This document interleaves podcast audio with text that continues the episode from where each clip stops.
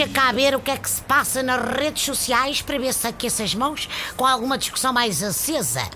Oh, que pena, João Braga não fez nenhum post hoje. Olha, tenho curiosidade de saber se ele comemora os golos que o Gelson marca pelo seu Sporting ou se só festeja os dos jogadores brancos.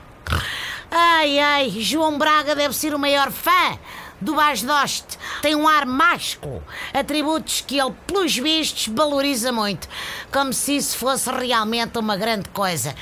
Ai, ai, ai, ai, ai. Uh, meu bom motorista táxi, não se importa que entre. Com certeza, às vezes, sabe, é bom sentir que o CDS pode ser o partido do táxi.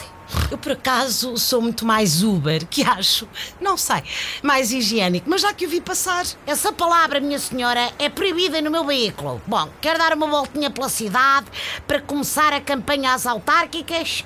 N não, hoje não. Hoje quero ir a mais um programa de televisão para defender o trabalho exemplar do fantástico Paulo Núncio. Mas, oxa, dona Assunção Cristas, quer dizer, o homem deixou passar um desfalque de 10 mil milhões de euros. Distraiu-se, sabe? Quem gera finanças domésticas sabe muito bem que isso acontece. Olha, eu, por exemplo, percebi-me que gastei demais em cereais de pequeno almoço para os miúdos.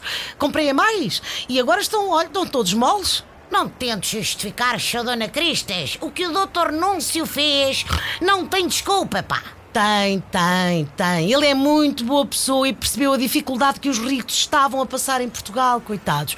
Sabe que Portugal deve muito a Paulo Núncio. A frase é ao contrário. Paulo Núncio é que deve muito a Portugal, nomeadamente a dinheirama toda que foi parar aos offshores em vez de ficarem nos cofrezinhos do Estado. Núncio foi maravilhoso e, sobretudo, um querido. E sabe porquê? Porque arcou sozinho com as responsabilidades de um governo inteiro. Deus o abençoe.